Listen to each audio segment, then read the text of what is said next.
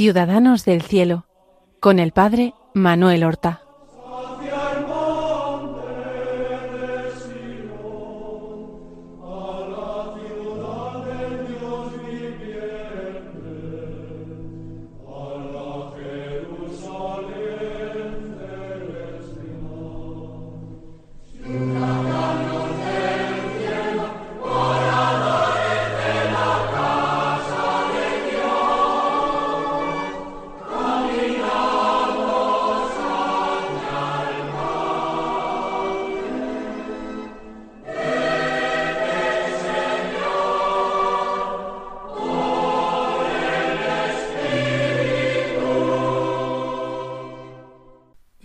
Buenos días, queridos hermanos. Damos comienzo a una nueva emisión del programa Ciudadanos del Cielo, en el cual nosotros queremos acercar la vida y las virtudes de nuestros hermanos los santos, para que su divulgación produzca también frutos de santidad, para que nos estimulemos para imitarlos, para tomarnos en serio el seguimiento de Jesucristo. Y hemos ya dedicado tres programas a glosar la figura de el beato Marcelo Espínola. Hemos dejado a don Marcelo en Málaga como obispo, eh, donde ha hecho tanto. Llegó en septiembre de 1886 a Málaga y permaneció allí hasta finales del año 1895. Nueve años, nueve fecundos años. Ya contábamos algunas cosas en el programa pasado de su estancia en Málaga, de su amor y protección a las esclavas del Divino Corazón, fundadas por él mismo y por la Madre Celia, y también su amor por los salesianos, a los que traerá él a Málaga y a Sevilla.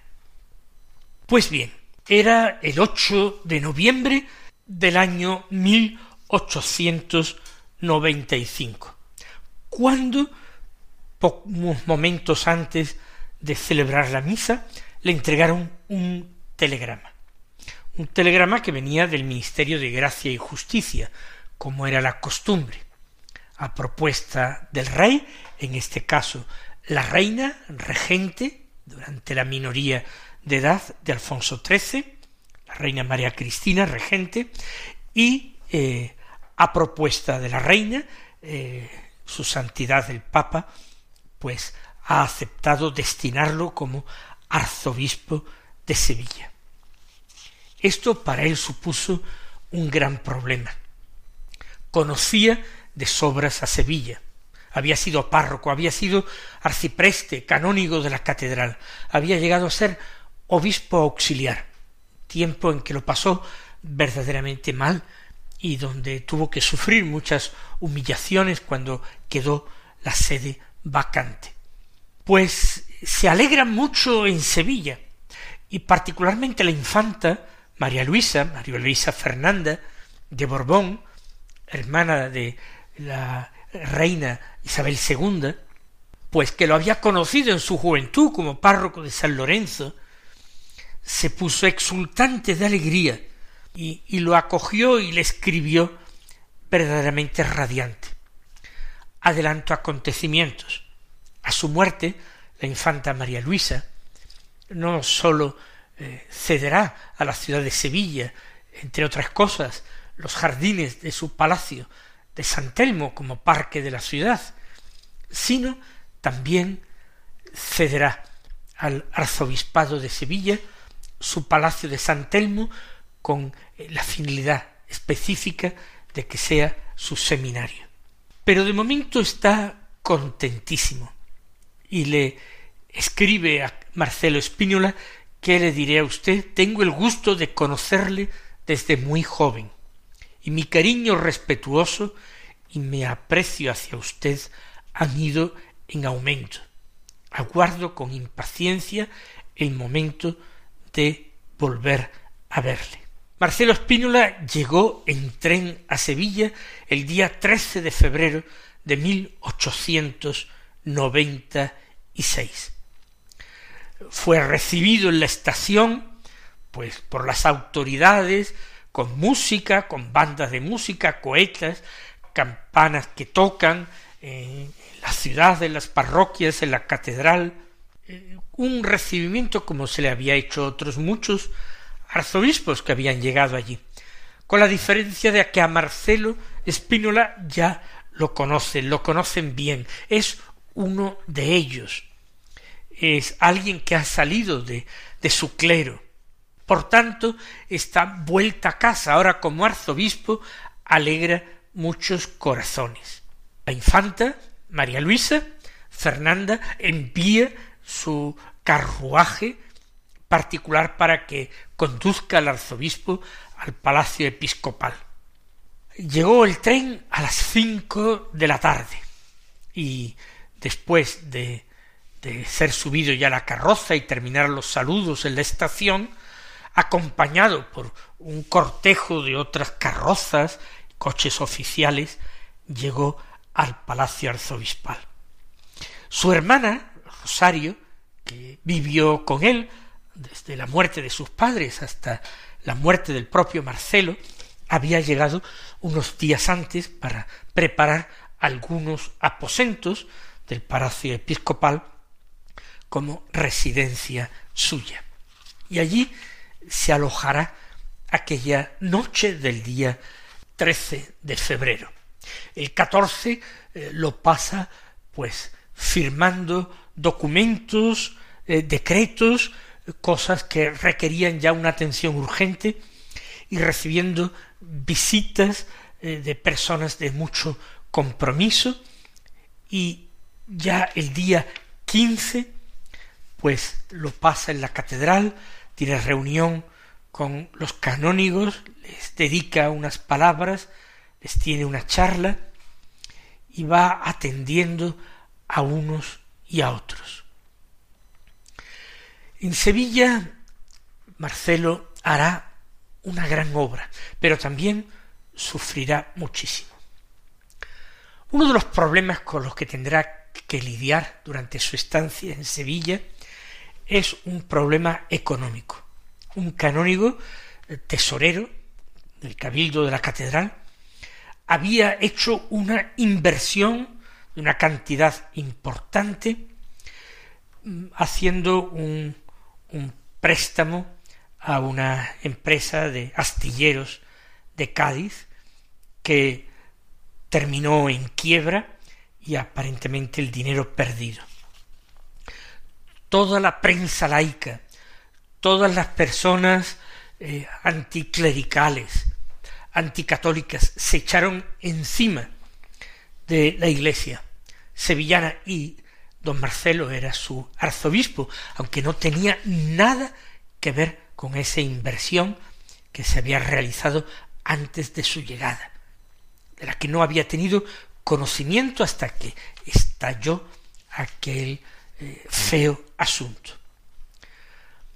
Aunque el pueblo sencillo, aunque la gente en general, los católicos se pusieron incondicionalmente de su parte, él tuvo que recibir ofensas gravísimas, insultos, artículos contrarios, y todo por cuestiones de dinero, del que él siempre se había querido mantener tan lejano. Terminará, terminará arreglando el asunto. Después de entrevistarse con los propietarios del astillero, finalmente en 1897 tiene la promesa de la devolución de ese dinero y él da ese, esa noticia lleno de alegría. Es un peso que se ha quitado de encima. Entre sus éxitos, pues María Luisa Fernanda de Borbón eh, muere poco después, disfrutó poco de su arzobispo don Marcelo y dejó en testamento su palacio de San Telmo al arzobispo de Sevilla para que ponga en mi dicho palacio de San Telmo el seminario. Se convirtió en el seminario más extraordinario y relevante de España, un edificio magnífico, hermosísimo. Y él se encargó de irlo dotando de los mejores profesores y más seguros profesores. Él quería un clero bien formado, que tuviese una dignidad intelectual suficiente para enfrentarse a los problemas de ese final del siglo XIX que ya presagiaba un siglo XX que sería difícil y conflictivo, y no se equivocó. Pero también, ya como arzobispo de Sevilla, él tiene que actuar como senador del reino y acudir periódicamente a Madrid para reuniones del Senado. Su sentido común, su formación especialmente buena en el tema jurídico, recuerden que había sido abogado, incluso había ejercido la abogacía, al mismo tiempo su buena capacidad como orador, lo van a hacer oficioso portavoz de los otros obispos que se sientan junto a él en la cámara alta. Pero esto también va a traerle infinidad de preocupaciones y de amarguras.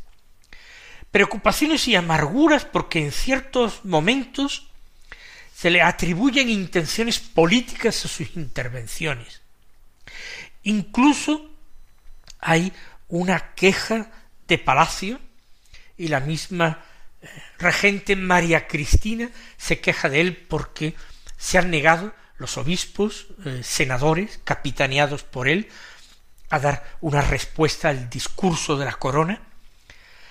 Se acusa a Marcelo Espínola de ser eh, carlista a escondidas y por tanto enemigo de la familia reinante, de la dinastía reinante. Nada de esto era verdad, y en una carta personal dirigida a la regente, él explica que en absoluto se trata de nada de esto, sino que el contenido del discurso de la corona era el programa político del partido que había ganado las elecciones y que gobernaba, y que no le tocaba a él ni a los señores obispos, senadores, refrendar el programa de ningún partido político, sino mantenerse totalmente alejado de toda cuestión política y solamente aportar sus opiniones, sus opiniones autorizadas en las materias que le podían corresponder. Por parte de ciertos políticos, él también tiene a veces eh, respuestas un poco destempladas. Tendrá rifirrafe e intercambio de conversaciones y de correspondencia con el conde de Romanones, que era ministro de instrucción pública y que había diseñado un programa de educación, un plan de enseñanza muy laico y lógicamente Spínola tiene que salir en defensa del papel de la Iglesia y de la educación religiosa de los niños y de los jóvenes.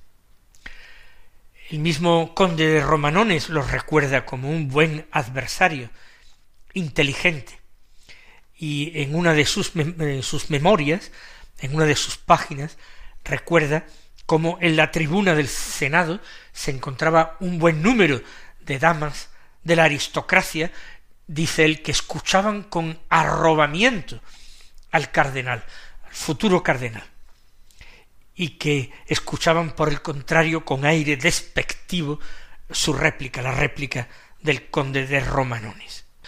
Hay enfrentamientos, ya digo, que no se busca él, incluso de parte de algunos clérigos. Todo esto es así. Todo esto llena de amargura. Entre sus logros, además del el seminario, arreglar la cuestión de aquel préstamo eh, y aquel dinero perdido por el cabildo catedral que logra recuperar, él va a fundar un periódico que se ha mantenido hasta nuestros días, aunque desde hace pocos años ya sin edición impresa, solamente con edición digital.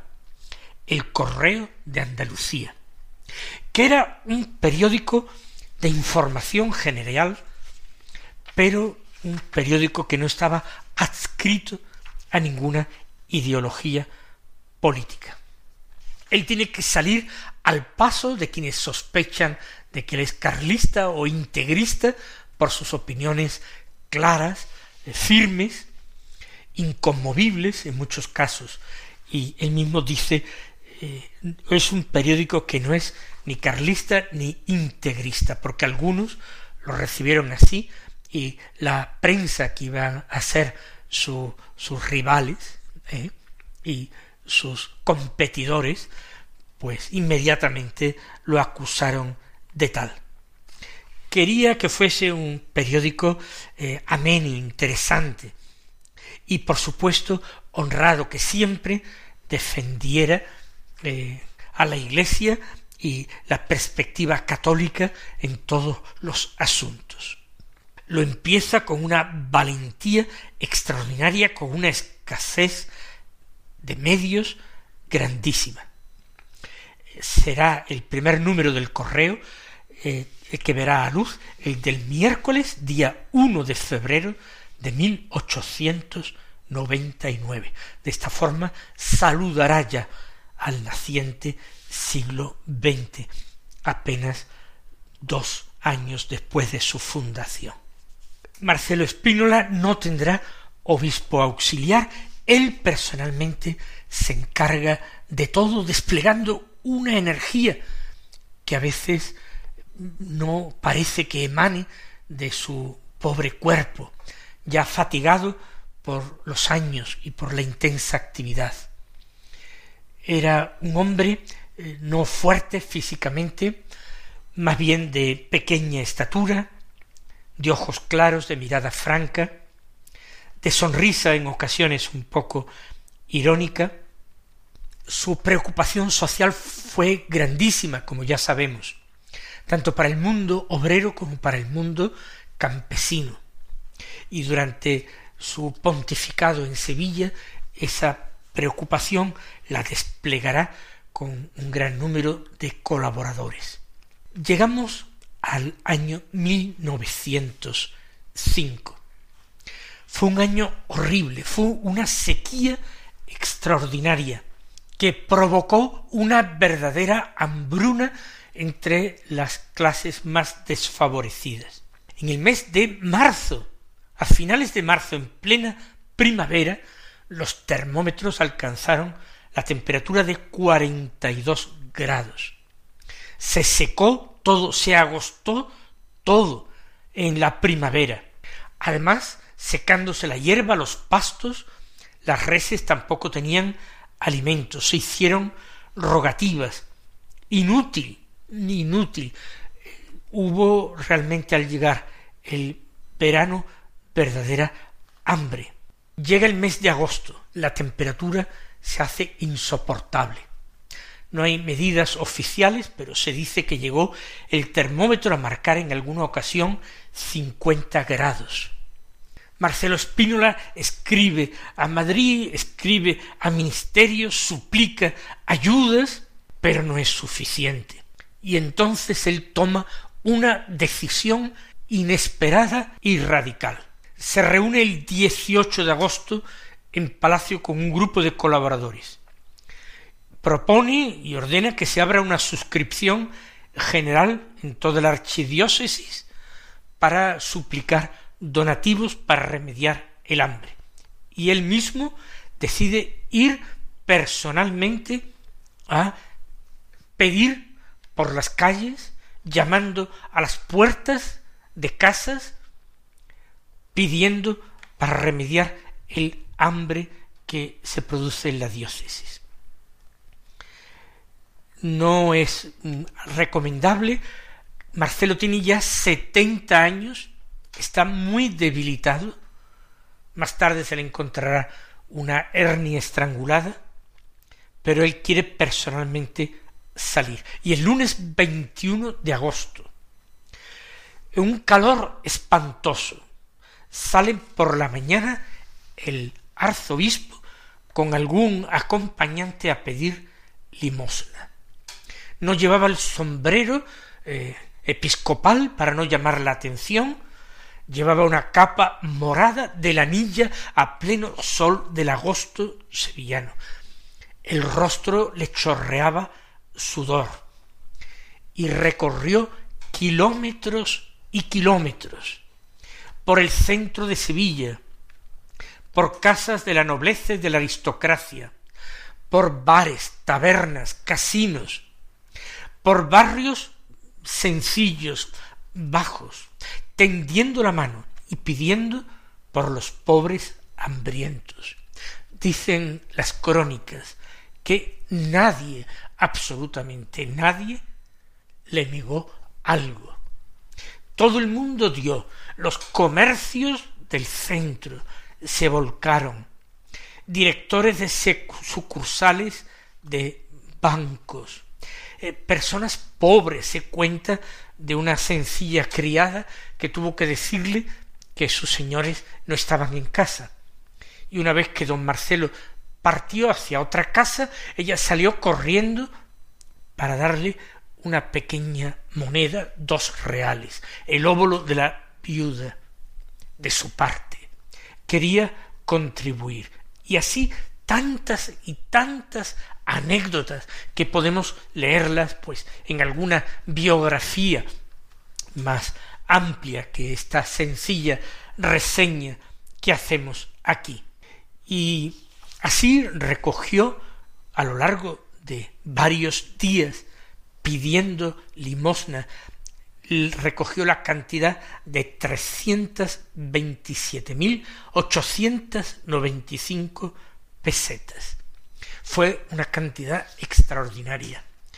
Pero aquel gesto que lo dejó ya absolutamente rendido tuvo un eco internacional y empezaron a fluir limosnas de París, Londres, Bruselas, Viena, Nueva York, Filadelfia, Chicago, La Habana, se volcaron en remediar la hambruna que había en Sevilla enviando limosnas el rey, el gobierno del rey quiso condecorarle por todo esto que había conseguido, a lo que él se opuso totalmente, diciendo que lo que había hecho era cumplir su deber de obispo y nada más. Tampoco nos queda tiempo para concluir esta historia.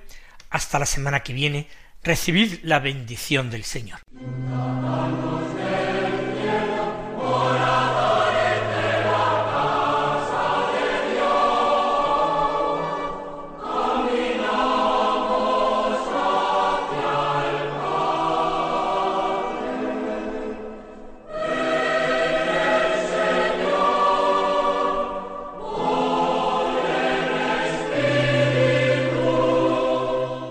Han escuchado en Radio María Ciudadanos del Cielo con el Padre Manuel Horta.